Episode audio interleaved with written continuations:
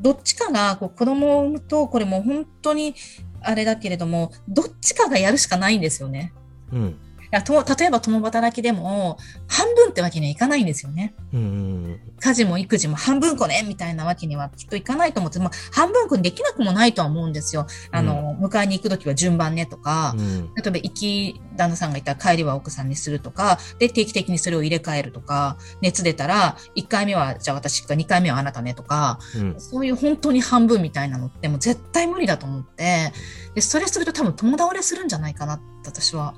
思うんですよ。うん。やっぱりその、子供生まれたら稼がなきゃなんないですし、うんお金いりますからね、子育てすごく。うん。なので、その、一緒にじゃあ、とも共働きの利点って、共に一緒に同じあれで稼いでいくから、こう、まあ、稼ぎがある意味倍になるっていうんだと思うんですけど、うん。でも、子供ができたら、どっちも半分で削らなきゃならない。結局一人働いても一緒なんですよね。うん。半分こにしちゃったら。うん。うん、だからもうその、まあ、金銭的に全く一緒かどうかっていうのはちょっとわあれですけど、まあ、その状況にもよりけりだと思うんですけど、うんパワーって全部半分になっちゃったら一人分しかないじゃんって思っていて、うんなので、どっちかが、あの、なんでしょうね。なん、そこそこ、二つのことがそこそこどっちもできるよっていう人と、片方だけズバ抜けてできて、片方だけズバ抜けてできないよっていう人と、どっちが稼げるかっていうと、多分ズバ抜けてできる方だと思うんですよ。うん。で、どっちが子子育てにもいいかってやっぱズバ抜けてできる方だと思うんですよ。うん。なので、なんか、で、それで、夫婦って一応二人でね、子育てってするべきものだってよく言われてると思うんですけど、片や一生懸命働いてる姿を見せて、片や一生懸命愛情を持って接してっていう、その二つが揃って初めて子供って健全に育つんじゃないかなって。うんで、それがシングルの方っていうのはすごい大変だっていうのは、その両方を担わなきゃいけないからなんですよね、一人で。うん。うん。うん。だからすごく、それは物理的な意味ももちろん大変だけれども、精神的な意味でも、その、本来、一人、二人、二人でやればいいことを一人でやらなきゃならないというのもすごく大変だと思っていて、そこが一番シングルの方の厳しいところなのかなとは思うんですけど、うんせっかく二人いるんなら、それ一個一個担えばいいんじゃないかなって私は思うんですよね。うん。うん。だから、産んだんだからって言ったらあれですけど、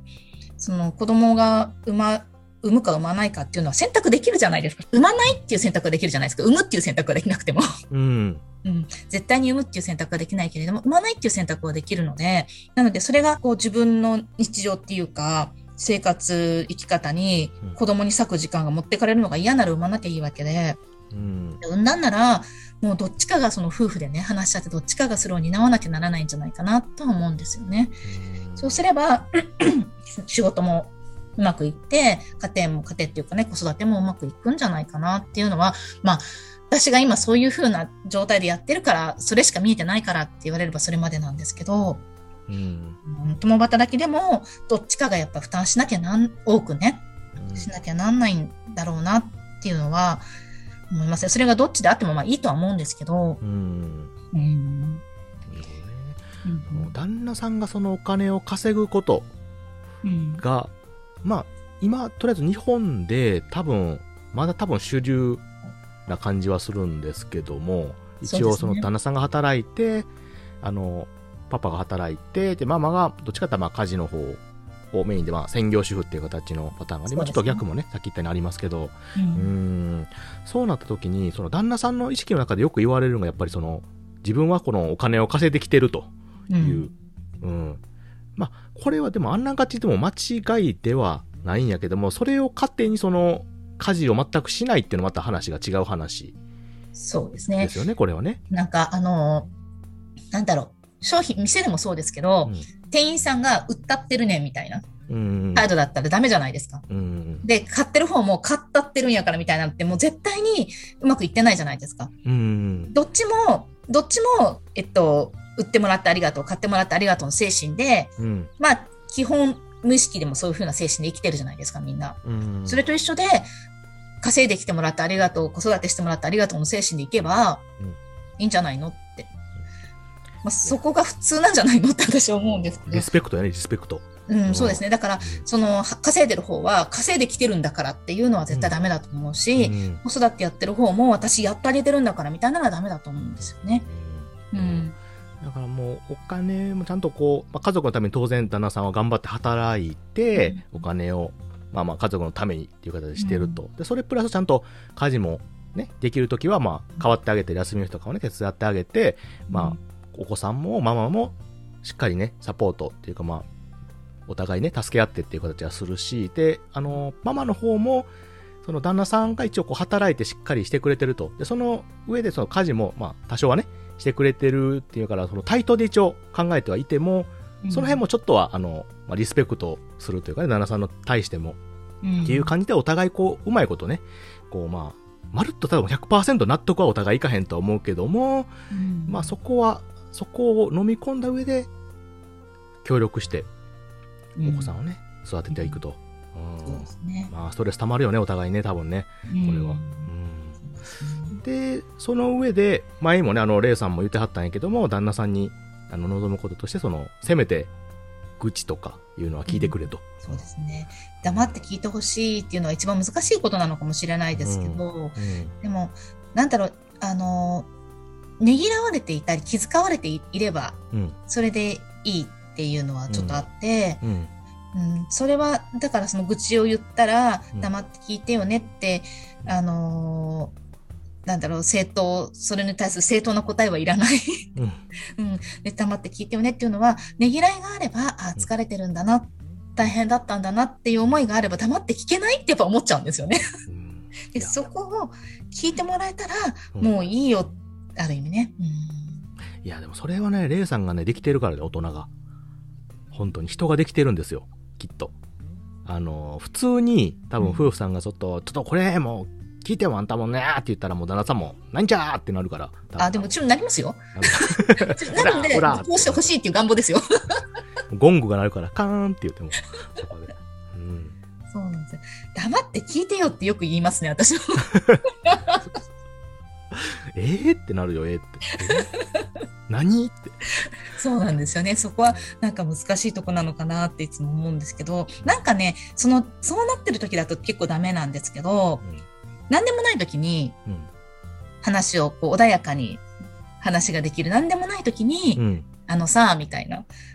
ことをよく言いますね。なんかこう、普段、まあ、例えば逆に褒めてくれた時とか、うん、褒めてくれ、まあ、口で褒めなくても、なんかこう、あ、今ちょっと、ちょっと褒め、褒め、褒めようかなっぽい気持ちになったな、みたいな時とか、うん、そういう時に、私普段こうしてるじゃんってよく言います。こうやって、なんか、その子供こう、まあ、子供ありきな生活をしてるし、うん、子供を一番に考えた行動、生活をしてるし、うん、私が自分のためだ、子供を掘って自分のやりたいことだけのために動いてるとかないよねっていう、うん、その、その本人がそう思ったその時に確認するんですよ。うんうん、で、ないよねって言ったら、だからまあ、そうだねって、まあ、その時はなるんですよね。でしょって、だ、だから、なんか、ストレス、こう、やっぱりストレスは溜まるのよって言って、で、これ文句言った時に、普段私ちゃんとやってるじゃんって、それを思い出して、あ、今疲れてるから文句言ってるだけなんだなって思って黙って聞いてよって。本当はそんなこと思ってないんだなって思って黙って聞いてよって。で、その時はうんって言ってくれるんですけど、うん、実際言うと言い返されますね。なるほどね。うん、まあでもそうやって言い続けていけ、うん、いけば、うんまあ、何回かに1回は黙ってる時もあるな、あ、今黙ってたなって思ったりとか、うん、黙って聞かれてると、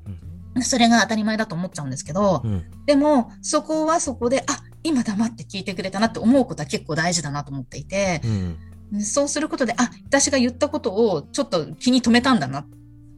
意識の中で、できるできない別としてね、意識の中にはあるんだな。だから今黙ったんだなっていうようなことは、思うようにすることで自分がね、なんか、収められる部分も出てくるのかな。うん。そうそう、まあ世のね、あの、パパは、ね、奥さんのママのね、愚痴は黙って聞けと。いうことで。あのー、その上で、なんか、なんか言ってよって言われたらもうゴング開始で。ほらーってそれまでは黙って聞けということで。そうですね。えー、共感が大事なんでね、女の人はね。あの、ママはいろいろこうストレスとかね、やっぱり溜まることもいっぱいあるんでね、仕方ないです。もうお子さんとママは結託してパパいじめるから、みんな。そうですね。本当に。ママはあの、お子さんできるまではもうパパの方向いてるのに、お子さんできたらもう、プリップリってもう、お子さんの方行っちゃうからもう、パパも世の中のパパ寂しいのよ、きっと。そうですね。それはよく言われますね。でもね、かまってられるかっていう感じではあるんですけど。ね、世の中のパパはね、もうあの、ずっと子供やから、男男っていうのは、本当に。うんああ、もう構ってもらえんとすぐ寂しくなるんでね、いじける。そしたら、あの、レイさんがね、まあ、パパに望むことと言ったら、まあ、まあ家事とかにしてくれるのは、まあ、越したことないけども、まあ、せめて、溜まってるものを吐き出させてくれと。そうですね。ね、うんそうですね。うん、なんか気遣ってほしいってことですよね気遣っ。てほしいということですかね。なるほど。皆さん、あの、世の中のママはね、子育て頑張ってはりますんで、ちょっと気遣いをね、大事にして、できればね、あの、ママのこの、お眼鏡にかなうぐらいの家事スキルをつけて、こう、あの、文句言われんようにこう手伝えるぐらいがね、一番いいんですけど、それができないうちはね、せめて気遣って、ね、愚痴を受け止めて、えー黙って、男は黙って聞くということで、よろしくお願いします。はいいやー、まあ確かにでもパパママの目線っていうのは意外とやっぱり噛み合わなかったりすることは他にもね、いっぱいあるとは思うんですけれども。うんそうですね。ままだまだありますよね、きっとあねき。っとね、はい。はい、ちょっと話が広がりそうなんで一回この辺でぶつ切ります。そうですね。はい。はい。ということで、えー本日は、えっと、パパママ目線についての考え方についてね、ちょっとレイさんにお伺いしました。どうもレイさんありがとうございました。こちらこそありがとうございました。はい。ということで、えー聞いていただいてありがとうございました。